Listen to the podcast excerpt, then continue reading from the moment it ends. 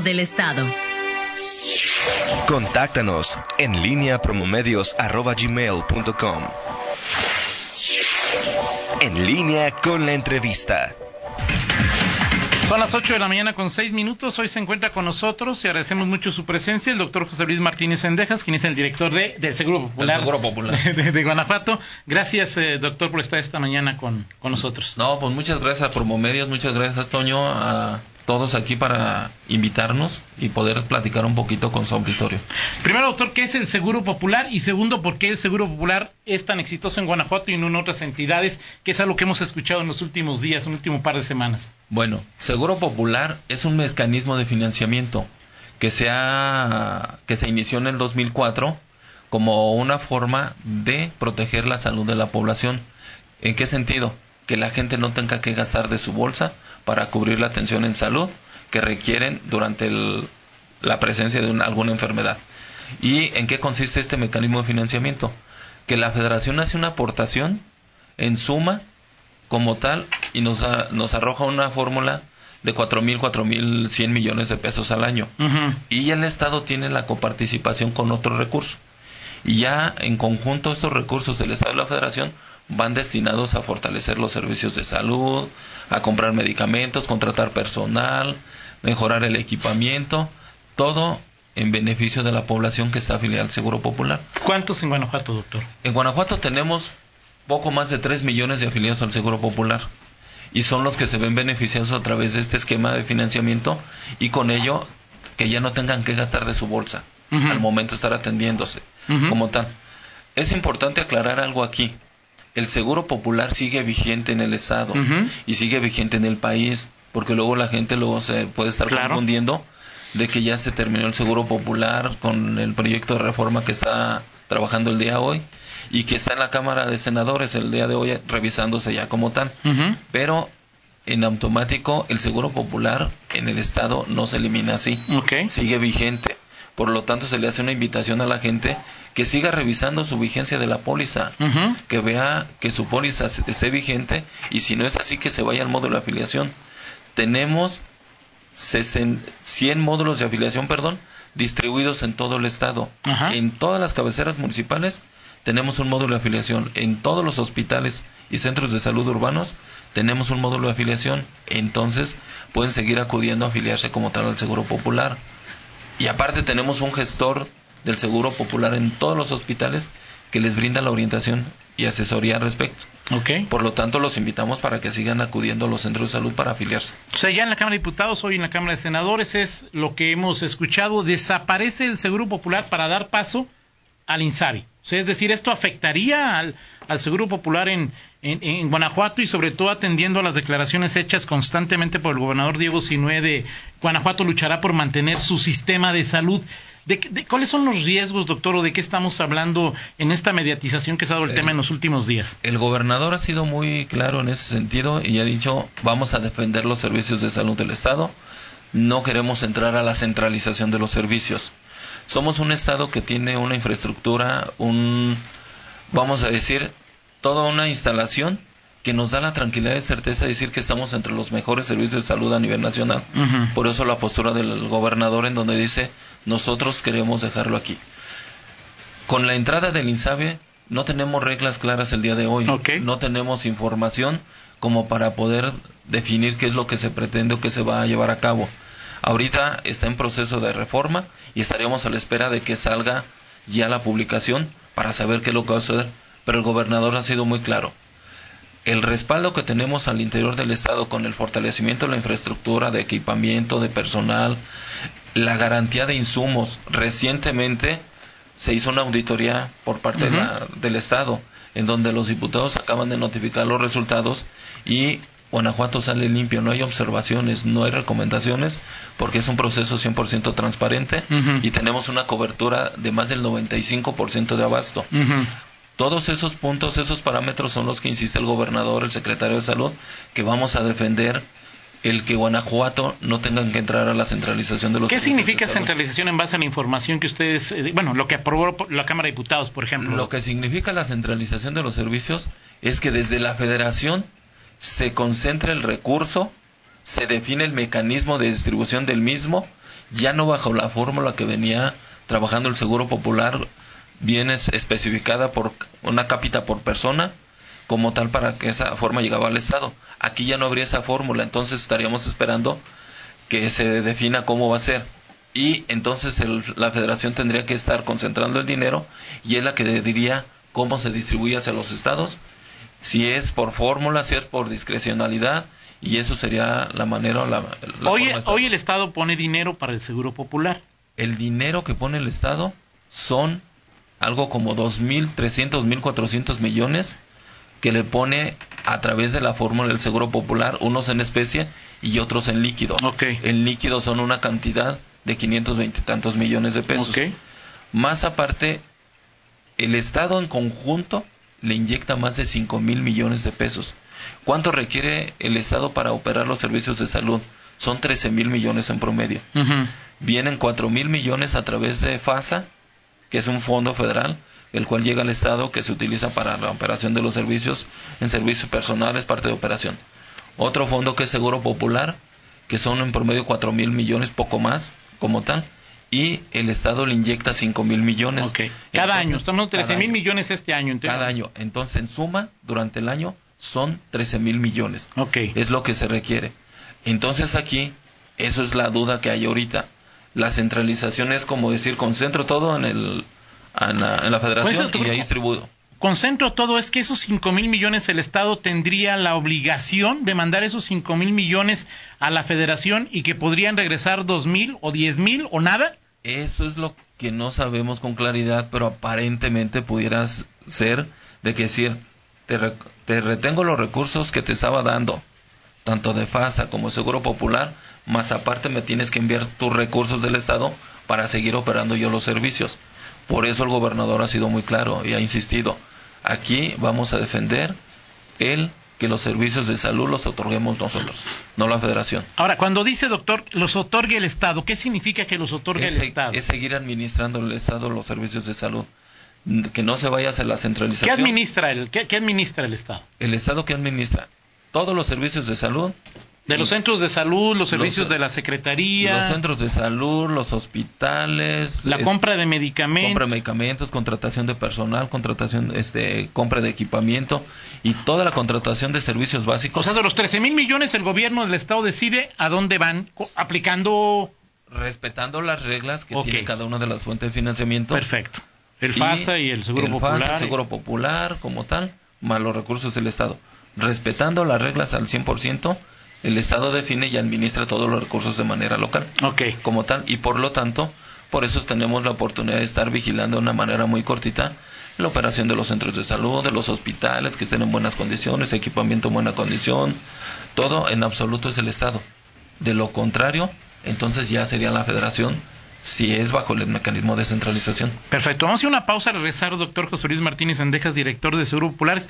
¿Qué significa que Guanajuato no entregue o mantenga su servicio, su sistema de, de salud. O sea, es decir, si el Estado le pone cinco mil millones, con eso se podría mantener la cantidad y calidad de los servicios médicos. O sea, es decir, cuáles son las instrucciones que, o, las recomendaciones o las ideas que han recibido del secretario y del gobernador y todos los involucrados en este proceso, por favor, después de un corte comercial. Regresamos, estamos en esta charla con el doctor José Luis Martínez, director del Seguro Popular, doctor, eh, le preguntaba en, este sentido qué pasaría o qué significa que, el Estado administre, qué pasaría en el, en el caso de que eh, estas reglas de operación que aún no se saben no funcionaran en, en Guanajuato. ¿Cuál es el momento actual del Seguro Popular? Importante, fue lo primero que dijo. Este sigue vigente. Si alguien está a punto de que se le venza su mm, eh, póliza, puede ir sin ningún problema, se le va a reactivar siempre y cuando cumpla con los requisitos. Pero entonces, ¿Cuál es el momento? ¿Por qué, ¿Por qué tanto señalamiento en Guanajuato de está en riesgo la salud de los guanajuatenses si quitan el seguro popular? Bueno, el día de hoy nosotros podemos decir que Guanajuato es un referente en el sistema de salud nacional. Contamos con una infraestructura como tal, 100% renovada, sustitución de hospitales de vanguardia, Aquí recientemente acabamos de abrir el Hospital General de, León, que ustedes pueden, ya lo tuvieron oportunidad de conocerlo. es de primera calidad y así como eso tenemos el pediátrico, tenemos tantos hospitales dentro de la, del estado. Aparte hemos fortalecido la plantilla. Cuando nació el Seguro Popular habíamos un promedio de 6.500, 6.700 trabajadores. Ahorita somos más de 22.000 trabajadores. El equipamiento con el que contamos es, es un equipamiento de vanguardia, es un equipamiento de punta. Es lo que se ha hecho al respecto. Y la dignificación y mantenimiento de equipo ha sido constante tenemos todo un mecanismo ya instrumentado, trabajado. Por eso tenemos un sistema referente a nivel nacional, por, es por el cual el gobernador ha insistido que entonces nosotros es continuar con la administración de los servicios de salud, seguir garantizando y otorgando los servicios a la población para seguir evolucionando los servicios en favor de la población a la cual el día de hoy estamos atendiendo. ¿Y por qué se habla del riesgo? Del riesgo porque el día de hoy no tenemos claridad de las reglas, lo único que he estado manejando es la reforma de ley. Y los riesgos, pues puede ser que modifiquen el esquema, la discrecionalidad, algún otro punto que se pudiera presentar o dar y que no tenemos la certeza de cuál fuera el escenario. Eh, la discrecionalidad, doctor José Luis Martínez, es hoy los fondos que se aplican a través de una fórmula es cada persona inscrita en el Seguro Popular per cápita tiene exactamente, o sea, lo mismo recibe eh, a través de fondos federales una persona que vive en Quichú, en León, en Chihuahua, en Mérida, en eh, Nuevo León, Tamaulipas, o sea, es decir... Fue lo mismo, inclusive parte de la instrumentación de la ley en materia de protección social en salud fue esa, de que se hiciera una distribución per cápita con variaciones mínimas entre unos estados por vidas caras o por otro tipo de criterio, pero prácticamente es lo mismo. Por lo tanto, así sea Oaxaca, así sea Tlaxcala, sea Colima o Guanajuato, reciben la misma cantidad. Van a decir, ¿y, y Colima por qué va a recibir la misma cantidad que Guanajuato? Si es per cápita es multiplicarlo por el número de gente que tiene. Claro. No es que reciba la misma cantidad de recursos. No es Tlaxcala que Veracruz, no es decir, lo que reciben ahí en... Claro, sí, porque es en función del número de población que tienen. Entonces, lo que sí es un hecho, el Estado, la población recibe el recurso igual prácticamente en todos los estados, con variaciones mínimas, pero recibe. Esa fue la filosofía y la finalidad de lo que fue la ley en materia de protección social en salud. El día de hoy estamos a la espera cuál es la fórmula que emite el INSABE, porque entonces hasta ahorita no tenemos claridad de cuál es la fórmula exacta en la distribución del recurso. ¿Esta fórmula, doctor, no se discutió en la Cámara de Diputados ni se discutió en la Cámara de Senadores o sí? Fue uno de los puntos de los temas que se trataron, se platicaron. Seguramente se va a reiterar nuevamente la charla en la Cámara de Senadores donde se solicite que se le dé mayor claridad a la fórmula de cómo se va a hacer la, el esquema de trabajo entre el Estado y la Federación y la fórmula de distribución o manejo de los recursos. Seguramente va a ser uno de los puntos que van a surgir dentro de la Cámara de Senadores. Si la fórmula alcanza los mismos niveles que tiene ahora, ¿no habría entonces ningún problema para los guanajuatenses afiliados al Seguro Popular? Uno de los problemas que nosotros hemos comentado y se ha platicado tanto el secretario como el gobernador es que la centralización de los servicios se está dando bajo un esquema como un escenario de regresar 30 años, 40 años a lo que se hacía con anterioridad. Se hizo la descentralización a partir de los 80 se inició con el doctor Soberón como secretario de salud y se concluyó en los el 96 aproximadamente. O sea, duró un promedio de 13, 14 años la descentralización y con esa visión de acercar más la administración hacia los estados como tal. En ese sentido, si se hace la centralización, pues entonces se, regresaría otra vez la contratación de personal, la compra de medicamentos, la dignificación de unidades, este, la construcción de hospitales, todo desde el centro. Y eso es justamente lo que se plantea y es el escenario que decimos que hay que evitar, que sea mejor desde el Estado. La oh, nos dice usted que este año son 5 mil millones los que el gobierno del Estado, de una u otra forma, en especie, en efectivo, en lo que usted me diga, ha puesto. Esto si hacemos una multiplicación por los últimos 10, por lo que va del siglo, ¿no? es decir, y si mantenemos el valor 4 mil millones, valor peso 2019, pues significaría que Guanajuato le ha puesto cerca de 70 mil millones de pesos del dinero de los guanajuatenses al sistema de salud si se centraliza, ¿esto habría que darlo a la federación también? Efectivamente, porque sería como entregar el patrimonio de los servicios de salud de los guanajuatenses a la federación para que la federación los administre, cuando es un recurso que el propio Estado ha cubierto con el cual se ha logrado fortalecimiento de la infraestructura en salud, el equipamiento y otras tantas cosas, y sería como entregar el patrimonio a la federación.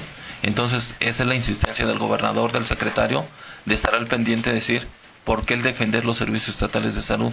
Porque tenemos la convicción que se han hecho las cosas bien, se han hecho transparentes, tan así que tenemos cero observaciones en las auditorías, estamos en primer lugar en transparencia a nivel nacional, la acaba de sacar la Cámara de Diputados el resultado sobre la auditoría que se realizó medicamentos, no hay observaciones, no hay recomendaciones porque sale todo ordenado, todo correcto. Por eso la defensa del gobernador es decir, tenemos la experiencia, tenemos la capacidad y tenemos este ahora sí la transparencia de hacer las cosas al interior del estado y que, que mejor que un sistema que le ha dado buenos resultados a la población ¿por qué ponerlo en riesgo entregándolo hacia, una, hacia un nivel federal? Ahora, esos 22 mil 22 mil personas, mujeres y hombres que trabajan en el sistema, todos o una buena cantidad tendrían que ser liquidados, despedidos por el Estado y luego el tener la oportunidad o correr el riesgo de ser o no ser contratados por la federación? Y esa es la pregunta que nos hacemos todos. Y se supone que eso sería lo que se tendría que dar claridad que va a suceder en toda esta transición, porque el proceso de transición todavía pues viene por instrumentarse. Esa parte es la que todavía no tenemos claro todo el mundo y es lo que queremos. Entonces, ¿qué hay de claridad, doctor, en base a lo que se ha discutido? Lo único que sabemos que es el INSABI, que su proyección es una centralización y lo que es claro, algo muy importante, Toño, que el día de hoy el Seguro Popular en el Estado sigue vigente tiene sus beneficios que son las 294 intervenciones, sus 1807 enfermedades, sus 670 medicamentos, más aparte tenemos el Fondo de Protección contra Gases Catastróficos que son 66 intervenciones, el Seguro Médico Siglo XXI que son 151 intervenciones, los 100 módulos de afiliación que tenemos en el Estado, los gestores que tenemos en todos los hospitales, centros de salud, todo ese seguro el día de hoy porque hoy el día de hoy está dentro del Estado. Y el día de hoy sí le puedo demostrar y garantizar a la gente que el acudir a un hospital o un centro de salud, lo que está cubierto a través de Seguro Popular, se le garantiza de manera gratuita, porque en las 627 unidades sigue funcionando y operando el Seguro Popular de manera gratuita como lo hemos hecho desde su instrumentación. En la lectura que ustedes tienen, ¿cuándo habría esta claridad? ¿Hasta que se apruebe en términos generales el presupuesto? ¿O cuándo habría más claridad sobre lo que pasaría con lo que haría Insabi y lo que pretendería hacer este, este instituto? Sería hasta que emitan las reglas de lo que es la entrada en vigor del INSABI. Porque y puede ser muy pronto o muy más o menos. Pues ahorita se está en proceso de revisión de la reforma, ya del dictamen, ya es, la reforma, es el dictamen de la reforma de la ley en la Cámara de Senadores. Así es. Y se estaría a la espera de su publicación para que definan cuánto entra en vigor el INSABI. Y una vez entrando en vigor el INSABI, pues que emitan las reglas para ver cuál va a ser su esquema de operación. Porque ahorita es la generalidad de la reforma de la ley pero faltan las reglas para que se pueda desprender cuál sería el mecanismo a seguir. Ahora, entiendo perfectamente, doctor, eh, lo, que ha explicado, pero en este abanico de probabilidades también existe en, esta, en estas posibilidades la que el contratante o el, eh, el derechohabiente del Seguro Popular tenga, tenga exactamente el mismo servicio, aún con la centralización. Eso es lo que tenemos en la duda. Esa es la duda. Puede existir la probabilidad, porque se supone que lo que se está proponiendo, ofertando, tiene que ser algo mejor. Eso es lo que ha dicho el gobernador, el secretario. Cuando sea algo mejor, dice, pues estamos claro. en favor de que la gente reciba algo mucho mejor. Pero ante la falta de claridad, pues tenemos esa, esa duda como tal. Y bienvenido si es algo mejor.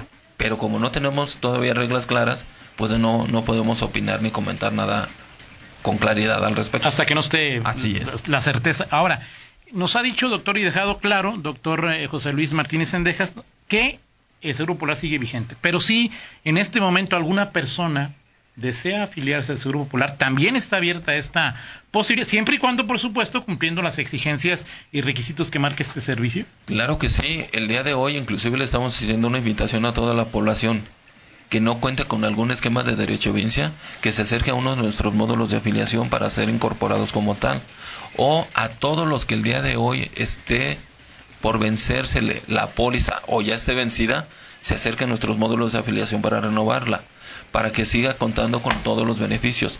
Esa, los requisitos son mucho, muy sencillos lo que se requiere. Es copia de la credencial del lector, copia de un comprobante de domicilio, copia de la CUR y copia del acta de nacimiento. Con esos cuatro documentos en copias, son más que suficientes para que se acerquen con nosotros a afiliarse como tal. Aquí en el, en el municipio tenemos varios puntos, en, en todos los hospitales, que es en el pediátrico, en el materno, en el hospital general, lo que es el psiquiátrico, en todos tenemos un módulo de afiliación. En los cuatro centros de salud urbanos igualmente tenemos un módulo de afiliación y aparte en Paseo de Jerez tenemos el otro módulo de afiliación. Entonces, tenemos muchos puntos en donde la gente puede acudir. Y yo lo puedo hacer con toda la seguridad y la confianza de acercarse. Porque nadie estamos exentos de que hoy o mañana pudiéramos necesitar los servicios y nadie estamos exentos de poder identificar un problema de una enfermedad de alto costo como es fondo de gas catastróficos, que el hecho de tener una póliza vigente el día de hoy me da esa tranquilidad, esa seguridad. Por ejemplo, alguien que se infarte, alguien que nazca un niño prematuro y que requiera de cuidados intensivos neonatales, alguien que se le diagnostique un cáncer de mama, un cáncer cervicuterino o una enfermedad lisosomal que se tenga que incorporar para darle su tratamiento.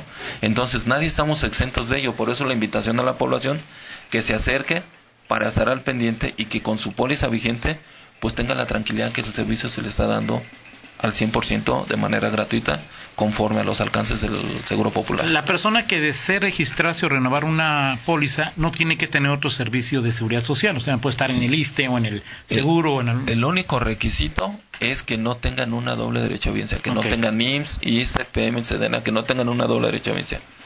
Por lo tanto, aquí aclarar algo muy importante. No es para la gente de escasos recursos económicos, es para la gente que carezca de un esquema de doble, doble derechohabiencia.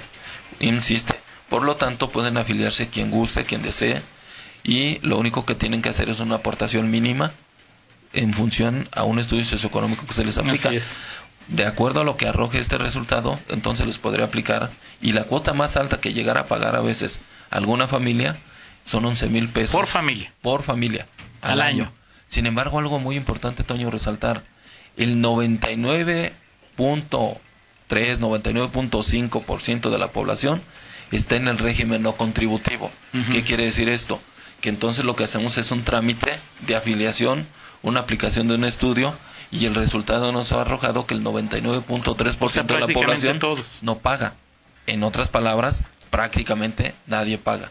Es mínimo el porcentaje Ahora, si tiene, si cabe en los últimos tres deciles y puede pagar, pues que pague, ¿no? También, o sea, de, que ese es el punto 7% de los que tenemos y si tomamos en consideración que son poco más de 3 millones de afiliados, entonces sí hay algunos que hacen aportación. Perfecto, ¿algo más, doctor, que le quiera comentar al auditorio? Pues lo que queremos hacer es, Toño, reiterarles que se acerquen a, afiliarse, que se acerquen, que no descuiden esta posibilidad, esta oportunidad, porque reitero, no, no estamos exentos de podernos enfermar hoy, de enfermarnos mañana.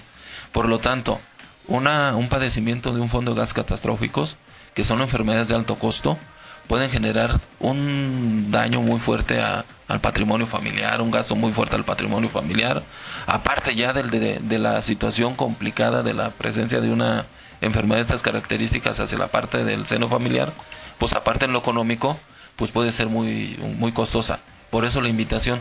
Y los niños del seguro médico, pues el hecho de estar afiliados y que tengan problemas auditivos, pues los podemos atender en el hospital pediátrico, hacer el implante coclear. Entonces, esa es la invitación, que no estamos exentos, que los invitamos a que se afilien, que estén al pendiente. Los 627 unidades médicas estamos otorgando el servicio del Seguro Popular al, este, al día de hoy, vigente. Y como dijo el gobernador, se van a seguir defendiendo los servicios, el secretario lo ha reiterado mucho, para que sigamos siendo los que estemos administrando los servicios de salud en el Estado. Como servicio de salud referente, tenemos los elementos y las herramientas como parecían, tenemos con qué trabajarlo al 100%. Perfecto, gracias doctor José Luis Martínez Sendejas, director del Seguro Popular. Muchas gracias. Muchas gracias, Toño, a ti auditorio por invitarnos. Vamos a una pausa y regresamos. En línea con Toño Rocha. Síguenos en Twitter, arroba Antonio Rocha P y arroba guion bajo en línea.